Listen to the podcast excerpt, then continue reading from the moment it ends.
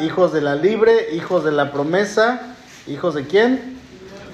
Miren, la, la Biblia es un constante sobre una exhortación de parte de Dios hacia nosotros de que no volvamos a la esclavitud. Esa era de hecho una de las constantes advertencias de parte del Señor y de hecho es una de las, ¿cómo puedo decirlo?, de las frases que tenemos aquí en la escuela, ¿no? Eh, hablando de la educación cristiana, le hemos dicho a algunos papás que cuando Cristo nos rescata nos da una nueva vida y es un simbolismo de que Él nos sacó de la tierra de Egipto para trasladarnos a darnos una nueva tierra, ¿no? Una nueva vida en Cristo. Y el hecho de, de nosotros poder pues simplemente, por ejemplo, cuando llevamos a nuestros hijos a la escuela, eh, los están adoctrinando hoy en día de una manera terrible. Entonces es como si Dios nos hubiera sacado de Egipto, pero llevamos a nuestros hijos nuevamente a Egipto para que reciban, la enseñanza de Egipto. Entonces esto es, es peligroso para ellos principalmente porque los pequeños todo absorben y todo lo que se les dice, obviamente nosotros tenemos que contrarrestar, ¿no? Llegando a casa, preguntarles eh, qué viste en la escuela, qué te enseñaron, porque ya los libros de texto incluso vienen muy explícitos y vienen muy eh, ilustrativos en cuanto a toda la diversidad sexual que puede haber. Entonces, en cuanto al pueblo de Israel es prácticamente lo mismo. Vamos a leer de manera seguida en todo el Antiguo Testamento y en la Biblia entera, hermanos, una repetición de parte del Señor hacia su pueblo. Y la repetición de, eh, específicamente en el Antiguo Testamento es yo lo saqué de la tierra de Egipto. ¿La han leído esa? Eh, eh, yo lo saqué de casa de servidumbre. O también en otras partes dice, yo lo saqué del horno de fuego. No, yo lo saqué de la esclavitud. De antes no ser pueblo, ahora son mi pueblo. Dios nos da una identidad. Dios le dio una identidad a su pueblo. Y es que nuestro Dios conoce la debilidad humana. Él conoce el hecho de que usted y yo somos tan propensos, hermanos, a querer dejar sus caminos para agarrar los nuestros y eso puede pasar en cualquier momento. Entonces es una invitación del Señor que Él nos hace porque sabe que si nos descuidamos un poco, usted y yo fácilmente podríamos alejarnos de Él, podríamos alejarnos de su iglesia, eh, podríamos alejarnos de la convivencia entre hermanos. Es por eso que siempre, tanto en el Nuevo como en el Antiguo, vamos a ver que el Señor invita e invita e invita a que nosotros estemos firmes en hacer su voluntad a que estemos constantes en todo el tiempo en sus caminos. Y, hermanos, Dios conocía a su pueblo en el antiguo pacto. Dios sabía lo vulnerables que ellos eran y Dios sabe lo vulnerables que nosotros podemos llegar a ser también en estos tiempos. Ahora, ahí en Gálatas 4, Pablo va a hacer una alegoría. ¿Quién, en, el verso 20, cuál es el, el, ¿cómo se llama? El encabezado que está hasta arriba. ¿Qué dice? No, pero el encabezado. Es otra versión. ¿Es, una, ¿Es la Reina Valera? ¿Sí? ¿Cómo dice? ¿Exhortación? O... Exhortación contra el volver a la esclavitud. No, el verso 20, perdón.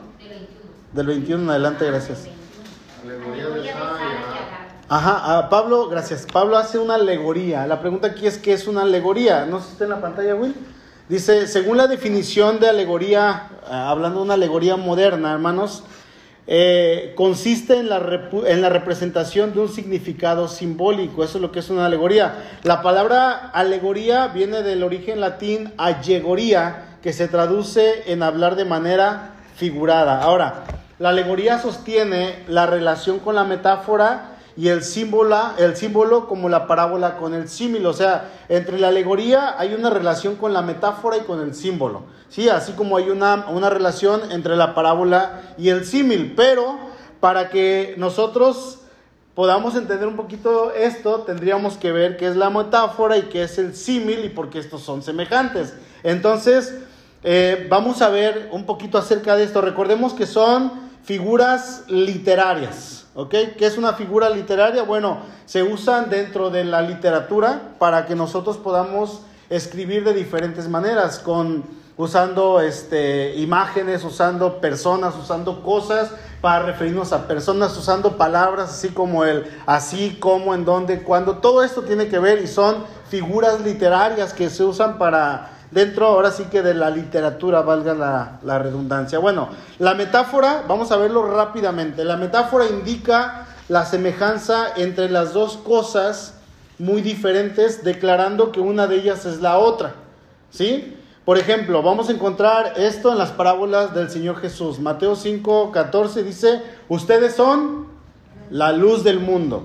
Entonces, ¿qué es lo que está haciendo en esta alegoría? Está indicando la semejanza entre dos cosas muy diferentes, indicando que una de ellas es la otra. El Señor dice, ustedes son, ¿qué dice?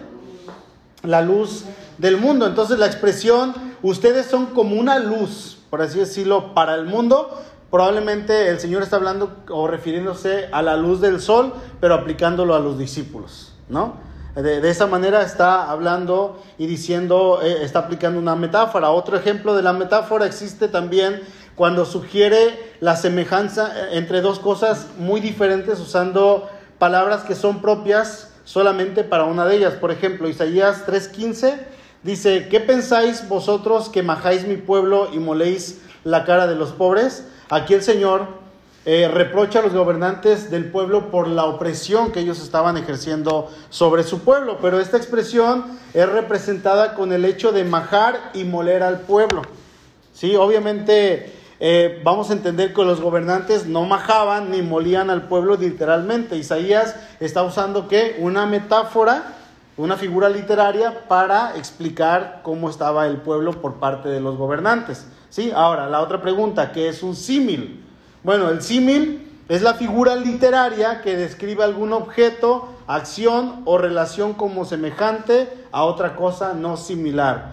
El símil usa las palabras, no sé si venga eso, como, así, semejante, etcétera, declarando expresamente la semejanza entre las dos. Entonces, esta figura, el símil, de todas las figuras literarias que encontramos en la Biblia, el símil es la más fácil de identificar. Un ejemplo bíblico dice Proverbios 26, no sé qué versículo es, dice, como, como no conviene la nieve en el verano, ni la lluvia en la siega, así no conviene al necio la honra. ¿Dónde está el símil, por ejemplo? En el cómo y en el así. ¿Sí? Como no conviene la nieve en el verano, o sea, eh, no, no, es posible que haya nieve en el verano y no conviene, ¿no? Ni la lluvia en la siega no conviene tampoco. Así, dice, no conviene al necio la honra. Está haciendo una comparación y está usando palabras como aquí y aquí está el otro símil. Este, este versículo tiene dos símiles, ¿no? Otro símil, por ejemplo, Génesis 13:10 Dice, y alzó Lot sus ojos y vio toda la llanura del Jordán, que todo ella era de riego, y aquí viene el símil, como el huerto de Jehová. Pregunta, ¿Lot estaba viendo el huerto de Jehová? Él dice que estaba viendo parte de lo que su tío le mostró, ¿no? Y dijo, yo me voy para allá. Dice, como la tierra de Egipto en dirección a Zoar, antes de que destruyese Jehová Sodoma y Gomorra. Entonces aquí tenemos, tenemos dos símiles. el símil es la palabra ¿Cómo? Entonces, esta palabra es fácil de identificar. Entonces, vemos que hay semejanza entre dos cosas, eh, solamente se, entre dos cosas, hermanos. Entonces, así como hay una conexión entre la metáfora y el símil, de la misma manera vamos a ver que hay una conexión entre la metáfora y la alegoría. Entonces, ¿qué es una alegoría? Esa es la pregunta. Bueno, quedamos que consiste en la representación de un significado simbólico. Mira, hermano, si la parábola es la amplificación del símil para que sea una historia, la alegoría es la extensión de la metáfora o del símbolo para que sea una narración. ¿sí? Sin embargo, eh, en cuanto a la alegoría, puede tener la forma de historia cuyos actores van a representar algo diferente de su significado literal. este aspecto se, a veces es más difícil de distinguirla de la parábola. A veces eh, va a haber una parábola, pero va a haber eh, ocasiones en que se confunda con una metáfora o con una alegoría. Hay veces que las figuras literarias se confunden. De hecho, la escritura está llena de figuras literarias. ¿eh? En todas partes vamos a encontrarlas. Entonces, la diferencia importante entre la parábola y la alegoría es el número de los detalles que tienen significado. A la alegoría se le dan más detalles significativos, mientras que la parábola usualmente tiene un mensaje principal, ¿no? Por ejemplo, la parábola de las perlas, ¿no? O, de, la, de la perla de gran precio. Dice que un hombre fue y encontró una perla de gran precio Dice, y fue y vendió todo lo que tenía y compró esa perla. Ahí se acaba la, la parábola. ¿Cuál es el mensaje principal de esta parábola? Que vale la pena dejar todo por comprar eso que es más valioso o por tener aquello que es más valioso. No, es lo mismo con otras parábolas que el Señor está dando. Entonces, por ejemplo, un, un ejemplo sencillo de la, de la, alegoría, veríamos en Génesis 49, 9, dice, cachorro de león es Judá. ¿No? ¿Está hablando quién? Jacob. Está dando una profecía antes de morir. Está hablando con sus hijos, los está bendiciendo. Y aquí está comparando a Judá con el cachorro de león, llamándolo con este nombre. El profeta sigue entonces hablando de Judá de la misma figura. Dice, de la presa subiste, hijo mío, se encorvó, se echó como león, así como león viejo. ¿Quién lo despertará? Entonces, esta alegoría en esta alegoría vamos a ver representada a Judá como un cachorro de león, dando a entender quién sería el descendiente de Judá, que sería precisamente quién, nuestro Señor Jesucristo, y obviamente el Señor Jesucristo es conocido como el león de la tribu de Judá, aquel león que representa poder, fuerza, grandeza, este, majestad y todo lo que implica el ser un león, ¿no? Entonces, aquí Jacob está profetizando acerca de nuestro Señor Jesucristo. Ahora, entonces, ahora sí, vamos a entrar a tema. Eh, Gálatas 4, ¿están ahí? Pablo ahora lo que va a hacer es una alegoría sobre Sara y Agar. Si recordamos bien quiénes son esas personas, ¿quién los recuerda? ¿Quién era Sara? ¿Y quién, ¿y quién era Agar? La sierva, la esclava. Entonces, ¿cuál es la similitud, hermanos, en lo que estas dos mujeres coinciden? ¿Quién me dice? ¿Hay alguna similitud entre ellas? Son las madres de los hijos de Abraham. Ok. ¿Sí? ¿Alguien puede pensar otra o no? Pueden hablar, acuérdense. Sí. bueno, no, esta, esta Agar no fue esposa. Fueron, sí, pero la legítima sí era esta Sara, ¿no? Entonces se supone que una era la madre del hijo de la promesa, hijo de Abraham, Isaac, y la otra era la madre del hijo de la no promesa, ¿no? Que era la esclava. Entonces vamos a leer ahí en el texto, recordemos que Pablo está hablando, hay que recordar el contexto, lo que está atrás. Esto es muy, muy importante, hermanos, porque si nosotros leemos eh, esta porción aislada, que de por sí es complicada, de verdad que es complicada esta porción, si la leemos aislada no, no vamos a encontrar bien el significado. Entonces tenemos que recordar el contexto de lo que Pablo está hablando. Y voy a leerla en la NBI, no sé si la puedes buscar en la NBI, Will, por favor. Génesis 4, Gálatas 4:21 hasta que termina, el, creo que es el 28 más o menos, eh, para que se pueda entender un poquito mejor. Y ahorita vamos a estar leyendo algunos versículos que están en Génesis para que se preparen a partir de Génesis capítulo 12. Dice el verso 21 de Gálatas 4. Díganme ustedes, los que quieren estar bajo la ley, ¿por qué no le prestan atención a lo que la ley misma dice? Viendo el contexto, Pablo les está hablando a quiénes? A los Gálatas, ¿no? Pero ¿qué tipo de Gálatas les está hablando? ¿O a qué grupo de Gálatas? De los de la iglesia de Galacia, ¿qué grupo? Le está hablando a un grupo de personas que estaban prestando su oído a escuchar a gente perversa que quería pervertir el mensaje y que quería pervertir la gracia del Señor haciéndolos o rebajándolos nuevamente a las obras.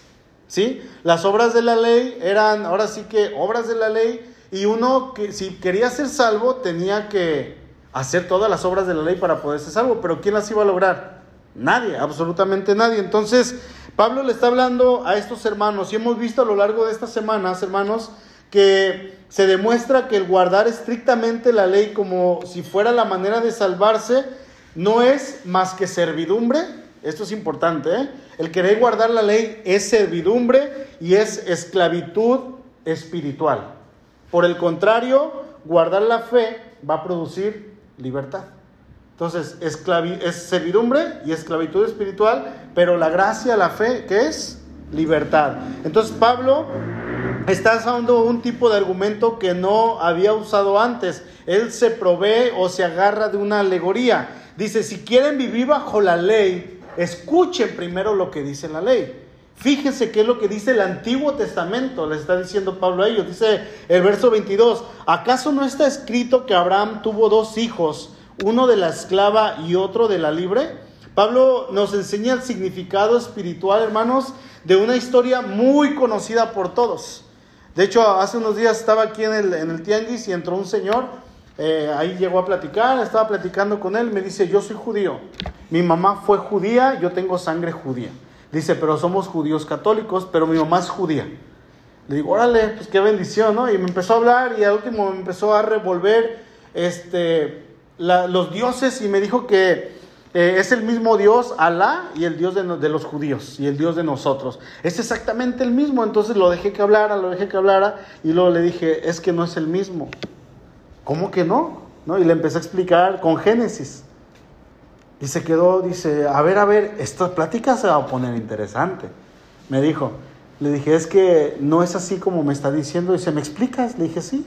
Y le empecé a explicar con Génesis quién era el Dios de Abraham y de dónde salieron los musulmanes, que de ahí viene, él me empezó a hablar de, de, este Mahoma y de su profe, de, sí, ¿verdad? Y de, de, su Dios Alá y todo eso, y le expliqué y me dijo, luego voy a volver para hablar con usted.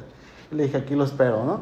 Entonces, eh, vamos a ver, hermanos, que tiene aquí un, un, ahora sí que algo grande, grande, grande que encierra todo esto. Dice, dice Pablo, si quieren vivir bajo la ley, escuchen primero lo que dice la ley. ¿Acaso no está escrito, dice el verso 22, que Abraham tuvo dos hijos, uno de la esclava y otro de la libre? Entonces, esta historia es muy conocida, muy, muy conocida. ¿sí? Está hablando de la esposa de Abraham, Sara, y está hablando de Agar, que era la esclava personal, no de Abraham, sino de, de, Sara. Y esta Agar, ¿es Agar o Agar? Agar, ¿verdad? Agar, sí es Agar.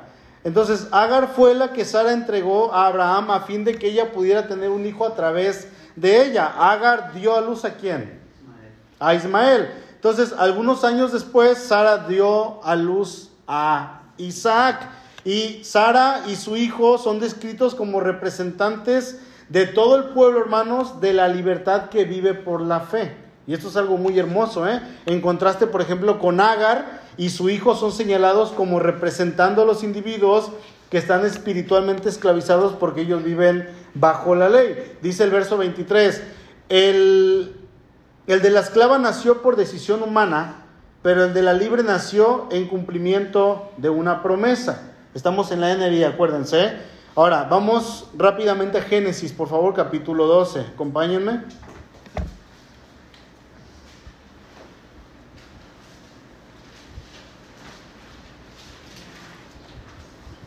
¿Listo? Ahora sí voy a leer la, Reina Valera 60, ¿eh? nada más Gálatas va a ser en la NBI. Dice Génesis 12, 2. Y haré de ti una nación grande y te bendeciré y engrandeceré tu nombre y serás bendición. Bendeciré a los que te bendijeren y a los que te maldijeren, maldeciré y serán benditas en ti todas las familias de la tierra. Aquí hay una promesa, hermanos, de parte de Dios para Abraham de que le bendeciría, ¿sí o no? ¿No? Pero a estas alturas Abraham aún no sabía cuál sería o cómo sería el tipo de bendición que Dios tenía para él, porque Dios solamente le dijo, en la instrucción que le dio, le dijo, sal de tu tierra y de tu parentela y vete al lugar a donde yo te diga. ¿Qué hizo Abraham? Sí, Señor. Agarró sus cositas y se fue. ¿A dónde? No sabía. Simplemente agarró sus cosas y se fue. Ahora sí que eh, a ciegas, ¿no? Por así decirlo, pero el Señor lo iba guiando. El Señor le iba diciendo, ahora dirígete para acá, ahora vete para allá. Con el paso del tiempo, Dios le va confirmando esta promesa a Abraham de cómo sería la bendición a la que Dios lo había llamado. Vamos al capítulo 15, por favor. Génesis 15, del verso 1 en adelante. ¿Listos? Después de estas cosas, vino la palabra de Jehová a Abraham en visión, diciendo, no temas, Abraham yo soy tu escudo y tu galardón será sobremanera grande.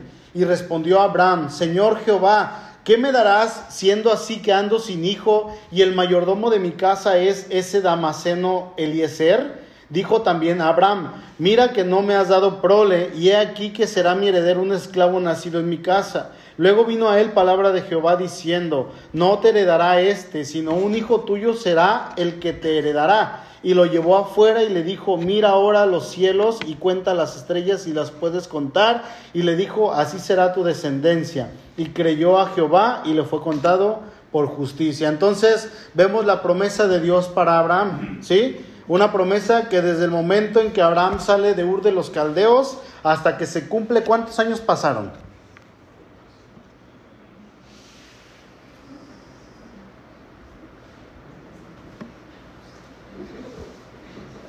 Es una pregunta sencilla, ¿eh? ¿Cuántos años pasaron desde que Dios llama a Abraham hasta que nace su hijo?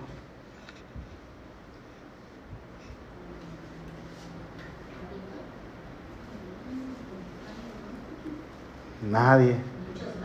Hermano, los voy a mandar a todos a la escuelita dominical. 25. ¿Sí? 25 añotes. Entonces, en este capítulo, en el capítulo en que estamos, en el 15, no se nos dice cuántos años pasaron desde que Dios le hace la promesa, pero habían pasado aproximadamente unos 10 años Aún, faltaban otros 15 años para que esa promesa se cumpliera. Entonces la mujer de Abraham, Sara, eh, le dice a su esposo, pues como que ya se tardó el Señor, ¿no? Oye, ya van 10 años. ¿Dónde está? Oye, pues te dijo que salieras, te dijo que te iba a bendecir y que a través de tu simiente, o sea, de tu descendencia, porque eso, ellos habían quedado con eso, le dice, serían benditas todas las familias de la tierra, pero como que ya se tardó, ¿y si le ayudamos? ¿Quién le ha querido ayudar a Dios? Yo creo que todos de alguna manera, ¿no? Señor, oramos algo y ándale, vamos. Y, y Azul y yo nos ha pasado que de repente queremos tomar una decisión y tenemos un día para responder y es una decisión importante. Y hemos aprendido a la mala que no es así. ¿no? La última fue con vender la camionetita. Era venderla, pero de un día para otro. Y, me dice ella, pues vamos a venderla. Le dije, no, no hemos orado. Dile a la persona que la quiere comprar que si quiere, se espera un mes. Y si no, no. ¿No? Pero es mucho tiempo. Si no se vende ni modo, vamos a orar. ¿Por qué? Porque tenemos que esperar qué es lo que dice el Señor. Si el Señor dice que sí, la vendemos. Y si dice que no, pues no la vendemos. No la quedamos. De todos modos tenemos que comprar otro carro. ¿No? Entonces, oh, y, y eso hemos aprendido a la mala porque nos ha pasado en dos, tres ocasiones que queremos ayudarle a Dios y nada más no vamos a orarlo. Vamos a pedir, a decirle lo que vamos a hacer porque ya tomamos la decisión, porque la decisión tenemos que tomarla de un día para otro o esa misma noche. Entonces, ¿qué es lo que viene después? Las consecuencias. Y las consecuencias no son buenas. Entonces ella le dice, ¿y si le ayudamos al Señor? ¿Cuál era la manera de, ayudarle? Entonces, eh, era entregarle a su criada, así de sencillo. Eh, Agar es Agar, no Agar, porque no lleva acento, entonces el peso cae sobre la primera A, sería Agar, que era la que le servía personalmente ella iba a fungir, ¿cómo se le llaman hoy? Portavientres o prestavientres, ¿cómo se les dice? Las que prestan su vientre cuando una persona paga. Mamá postiza.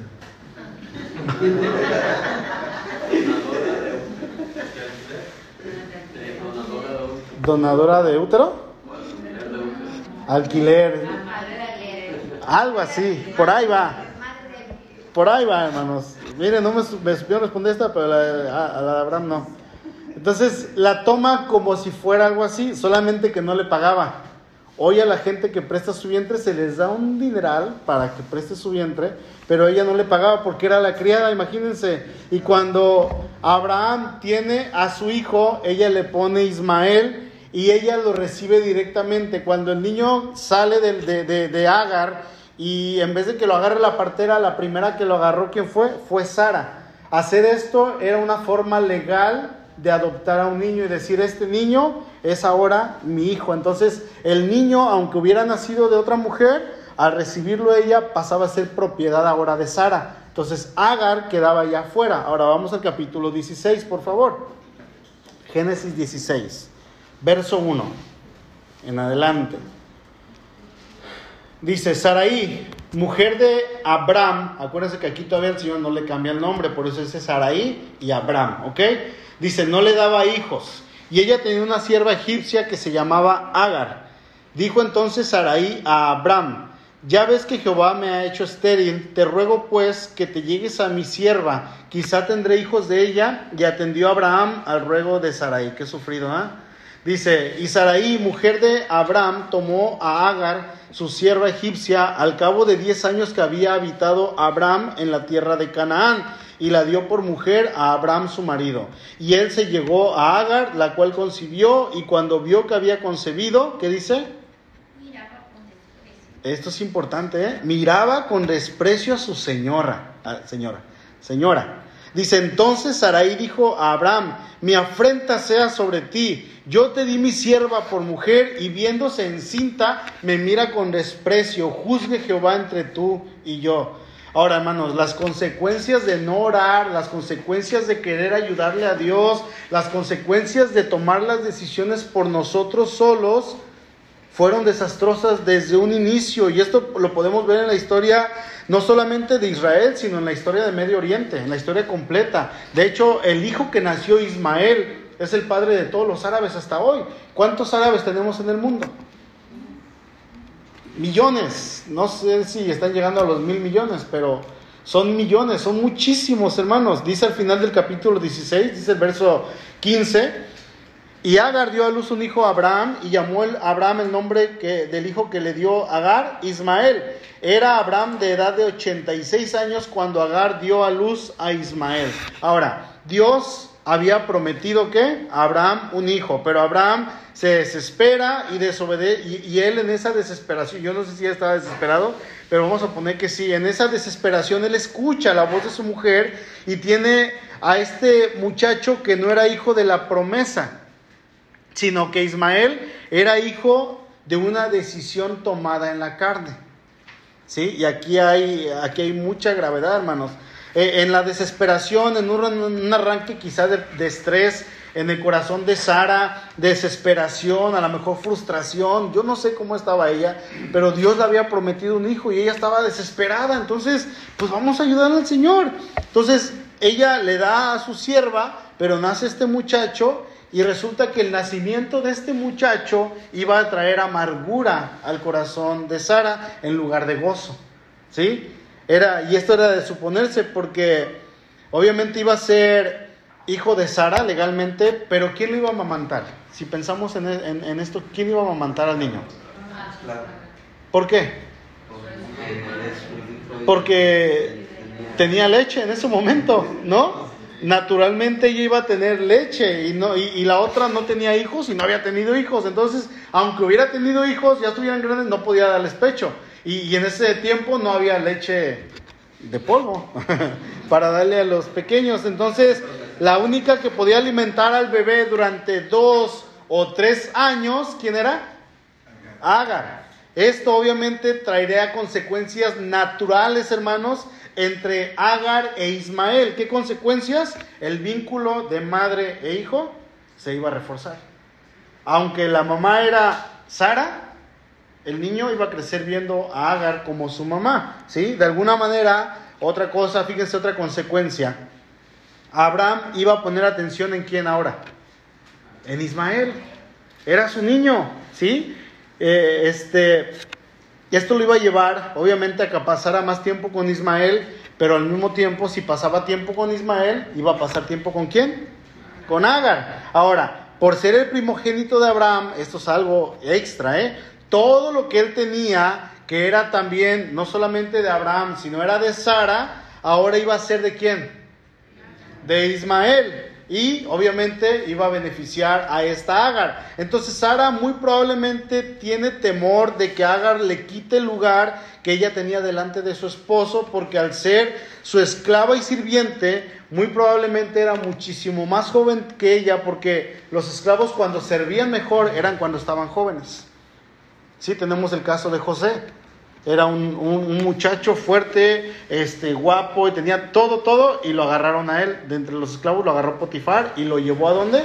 A su casa, para que sirviera. Entonces tenía mucho que ver el físico y la juventud en los esclavos. Entonces todo esto fue causando de manera natural en el corazón de Agar, hermanos, que ella fuera viendo con menosprecio a su señora. Fíjense, ¿sí? Y de alguna manera ella empezara quizá a verse como la futura y muy probable esposa de Abraham, porque dice que empezaba a ver con desprecio a la señora, ¿y tú qué te crees? Porque ahora le hacía caras feas, ¿no? No le hacía buenas caras. Sara le hablaba dándole una orden, y yo creo que desde ese momento las cosas cambiaron. Antes le hablaba y le decía, oye, Agar, ¿me puedes traer aquel libro que está allá, por favor? Y ahora con este, con este conflicto que había, tráeme aquel libro, rápido. ¿No? Eh, soy tu ama, y yo no sé qué pasó, pero cuando le daba una orden, la otra le decía, no puedo, estoy amamantando al hijo de mi señor. ¿Se imaginan? ¿Y qué hacía ella? Porque no podía hacer mucho a estas alturas ya, hermanos. Es por eso que Sara le dice ahí en el capítulo 16, eh, le dice, es que esto se está saliendo de control. El verso 5 le dice a Abraham, entonces Sarai dijo a Abraham, mi afrenta sea sobre ti, yo te di mi sierva por mujer y viéndose encinta, fíjense, todavía estaba embarazada, dice, me mira con desprecio, juzgue, Jehová entre tú y yo. Pero obviamente, hermano, esto es por el hecho de que ellos tomaron sus propias decisiones sin consultar a Dios. Ahora, vamos al capítulo 18, por favor. Vamos a ver que Dios sigue siendo fiel. Dios reafirma su promesa hacia Abraham. ¿Cuál era la promesa? Un hijo. Darle un hijo. Dice el verso 10, capítulo 18. Entonces dijo, de cierto volveré a ti y según el tiempo de la vida, he aquí que Sara, tu mujer, tendrá un hijo. Y Sara escuchaba la puerta de la tienda que estaba detrás de él. Y Abraham y Sara eran viejos en edad, de edad avanzada, y Sara, y a Sara le había cesado ya la costumbre de las mujeres. Ahora, Sara era grande en edad, ya no menstruaba, es lo que quiere decir, le había cesado la costumbre de las mujeres. O sea, ya le había pasado la menopausia, la andropausia, no es para Abraham, ¿verdad? Abraham ya le había pasado la andropausia y a Sara ya le había pasado la menopausia, la secumpausia, la pues, ¿a qué edad les da la menopausia a las mujeres? Como entre los 45 a los 50, ¿verdad? 50 y tantos, que le haya dado los 55, pongan. ¿Cuántos tenía Sara? 90. 30, hace 35 años que esta mujer ya no menstruaba. Se le había cesado la costumbre de las mujeres. ¿Qué probabilidades, hermanos, había de que esta mujer de 90 años tuviera un hijo? Ninguna. ¿Quién de aquí tiene 90 años? 40, dice el hermano. Ok. De repente le, le digo a, a mi mami, cásate, ¿no? Y me dice, ay, no, ¿cómo crees? Y le digo, le echo carrilla con cualquiera que veo en la calle. Mira, cásate con él. Ay, no. Imagínate que tuvieras hijos y me dieras hermanitos, ¿no?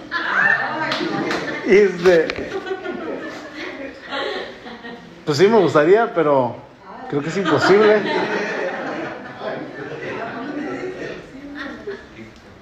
Ya no podría tener hermanitos. No, imagínense Sara, hermanos. Vean a la persona, una persona de 90 años hoy en día, ¿cómo se ve? Ya grande. Y pregúntenle, oye, ¿te embarazarías ahorita? Les va con el bastón, ¿eh? Ah, órale. Porque, hermanos, es imposible, realmente es imposible. Pero para Dios no es imposible. Vamos al capítulo 21, por favor. Génesis 21.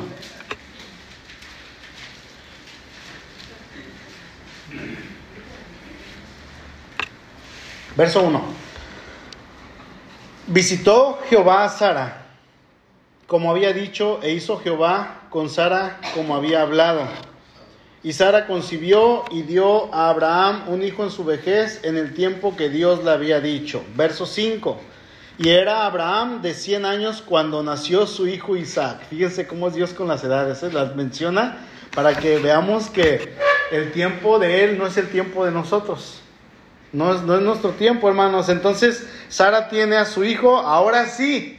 Aquí hay una diferencia enorme, el hijo de la promesa, el hijo que había Dios prometido, ya ahora sí ya no era una decisión humana, ya no era una decisión de la carne, sino era una decisión en el designio eterno de Dios.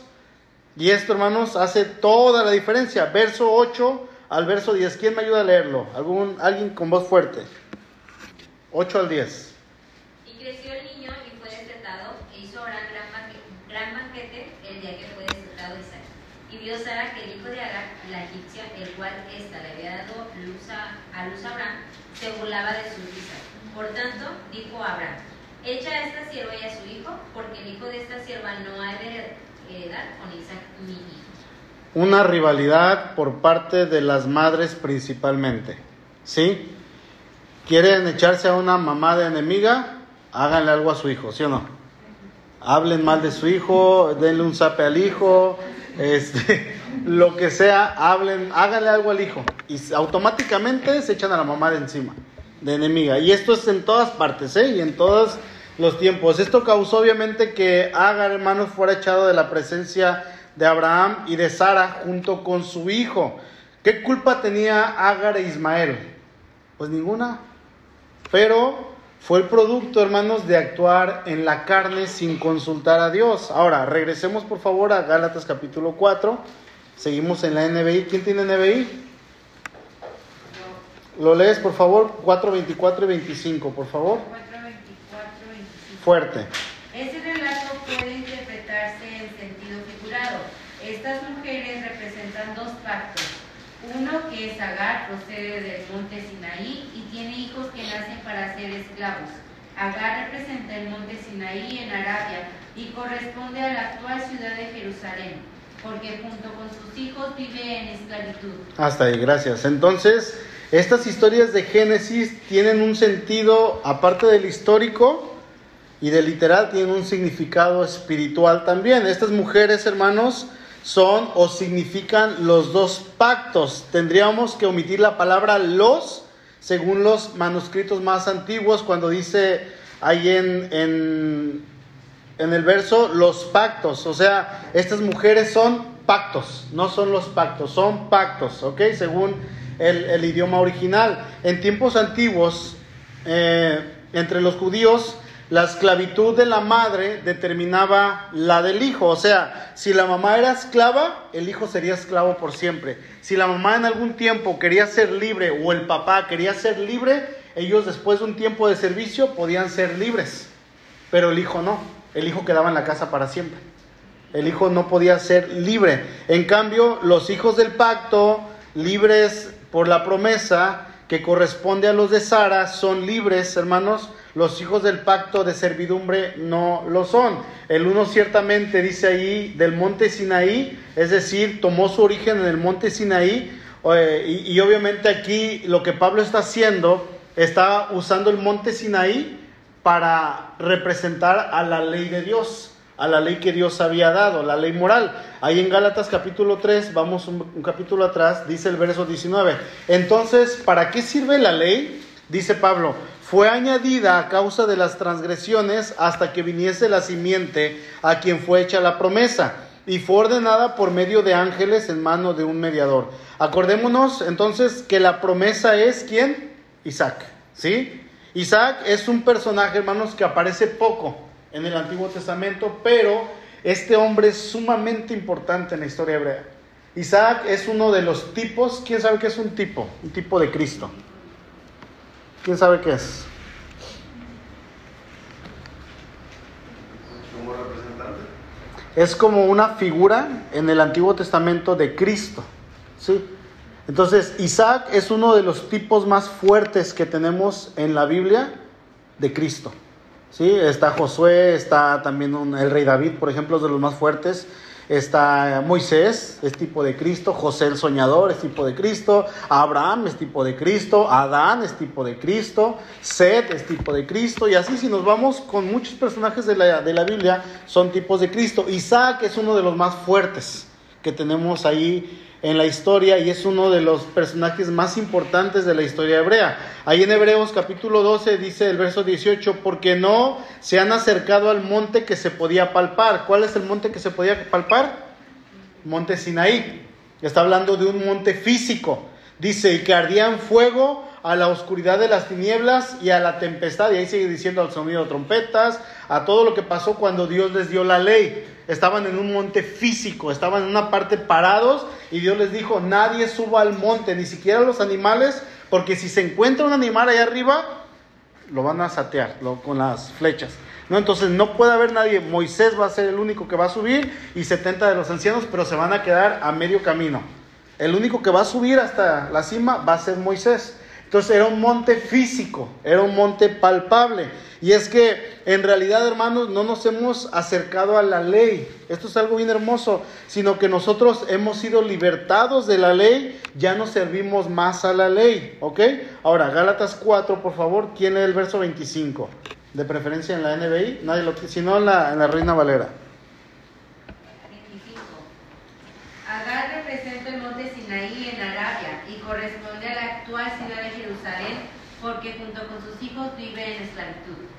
Miren, Pablo era una persona que viajaba mucho. ¿Por qué viajaba mucho Pablo? Por sus viajes misioneros. Andaba para arriba y para abajo. Y él conocía perfectamente el monte Sinaí, el distrito del monte Sinaí en Arabia. Ahí en Gálatas 1, verso 17 dice, ni subí a Jerusalén a los que eran apóstoles antes que yo, sino que fui a Arabia y volví de nuevo a Damasco. El monte Sinaí está en Arabia. ¿ok? Ubicado geográficamente. Entonces, Pablo conocía perfectamente este lugar, él había ido ahí después de su conversión, dos veces en el capítulo 2, dice que volvió nuevamente allá y luego regresó. Así es que Pablo conocía bien. Ahora, en cuanto a Sinaí, ¿por qué Pablo dice que es Agar? ¿Por qué dice esto? Yo me preguntaba, ¿por qué Pablo dice que el monte Sinaí es Agar? ¿Por qué? Por la esclavitud, ¿Alguien más? Porque no era la, la que tenía la promesa, ¿no? Acuérdense del contexto. En, en, versículos anteriores, Pablo está hablando de, de hecho, lo que leyó la hermana Celina ahorita, una exhortación a volver a la esclavitud, contra volver a la esclavitud.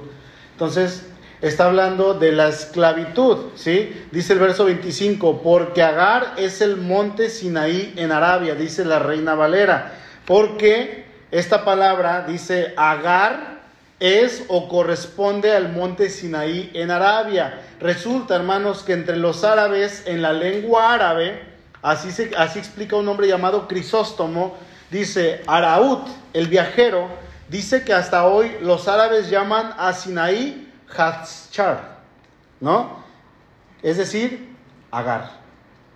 El monte Sinaí es llamado Agar, que quiere decir roca o piedra. Agar quiere decir roca o piedra. Agar huyó dos veces al desierto de Arabia, ahí en Génesis capítulo 16 y Génesis capítulo 21.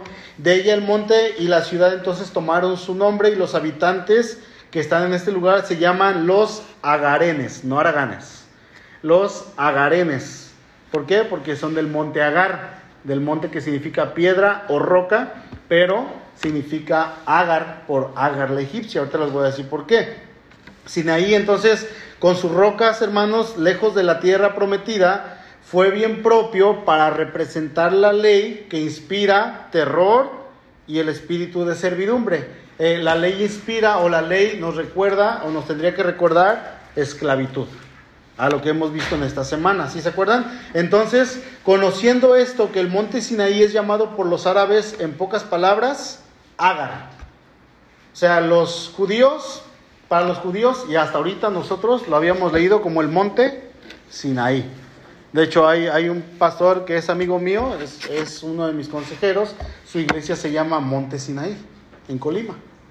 ¿Sí? Iglesia Cristiana Bautista, Monte Sinaí. Y en Juárez había otra iglesia en la que estábamos sirviendo, se llamaba Iglesia Sinaí, la de Alex. Iglesia Sinaí. Y conocemos, y hay infinidad de iglesias, hermanos, que se llaman Sinaí o Monte Sinaí. Entonces, en el sombrío escenario donde se entregó la ley, ¿dónde se entregó? en el monte Sinaí, Pablo aprendió a apreciar por contraste, fíjense, la gracia del Evangelio, ¿sí? Y así descartar todas esas dependencias legales que él tenía. Yo me imagino a Pablo parándose en aquellos viajes que iba hacia Arabia, parándose frente al monte Sinaí y viendo y diciendo, aquí se les dio la ley hace cerca de dos mil años. Aquí el pueblo recibió la ley hace 1500 años, perdón, aproximadamente.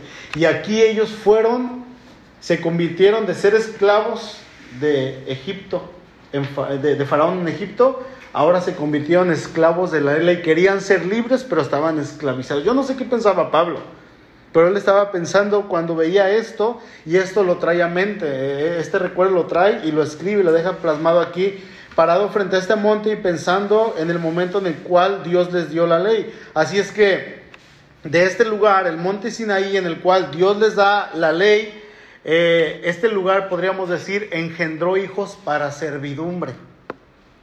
¿Sí estamos claros? Es decir, dando luz a hijos para que fuesen esclavos. La ley tenía como propósito mostrar el pecado y al mismo tiempo ofrecía una solución.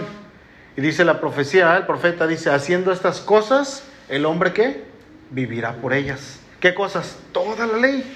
Los 633 mandamientos, cuando el hombre los cumpliría, podría vivir por fe y alcanzar la vida eterna. Pero si fallaba en uno de esos, llevaba 632 y en el 633 fallaba, todo se venía abajo. Y otra vez a empezar de nuevo. Esa es la ventaja que tenemos hoy nosotros. Amén. Entonces, hermanos, recordemos que todos los que siguen la ley y la obedecen son esclavos de la ley porque por ella jamás podrán ser libres. Verso 26, ya estamos en lo último. Dice, pero la Jerusalén celestial es que libre y esa es nuestra madre. Porque está escrito, tú mujer estéril que nunca has dado a luz, Dice, grita de alegría, tú que nunca tuviste dolores de parto, prorrumpe en gritos de júbilo, porque más hijos que la casada tendrá la desamparada. Ustedes, hermanos, al igual que Isaac, son hijos de la promesa. Qué hermoso, qué preciosa es la palabra de Dios. Y esto, hermanos, es una razón para que nosotros vivamos gozosos para que nosotros vivamos con júbilo, para que nosotros vivamos dando gracias a Dios, porque nos permite con toda libertad decir que somos hijos de Dios, que somos hijos de la promesa, así como Isaac, así yo también. Así como Isaac era el hijo prometido, era el hijo de la promesa, nosotros estamos en esta misma premisa. Somos hijos de la promesa, ya no hay esclavitud, ya no hay por qué estar sujetos a la ley, más bien la podemos obedecer, pero aún si no la llegamos a cumplir y pecamos en el proceso, ¿qué dice la escritura? Abogado tenemos para con el Padre a Jesucristo el justo. Eso fue lo que vino a hacer el Señor Jesús. Así es que hermanos, vivamos en libertad, porque a libertad fuimos llamados. Termino leyendo Hebreos 12, 22 y 23. Dice, porque os habéis acercado sino que os habéis acercado al monte de Sión, decía el verso 19 creo, o 20.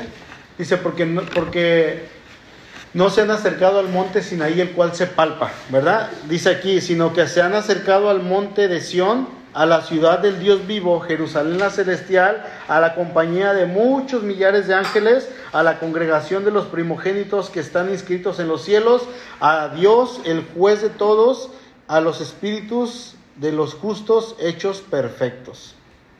Gracias a Dios por su palabra. Vamos a orar.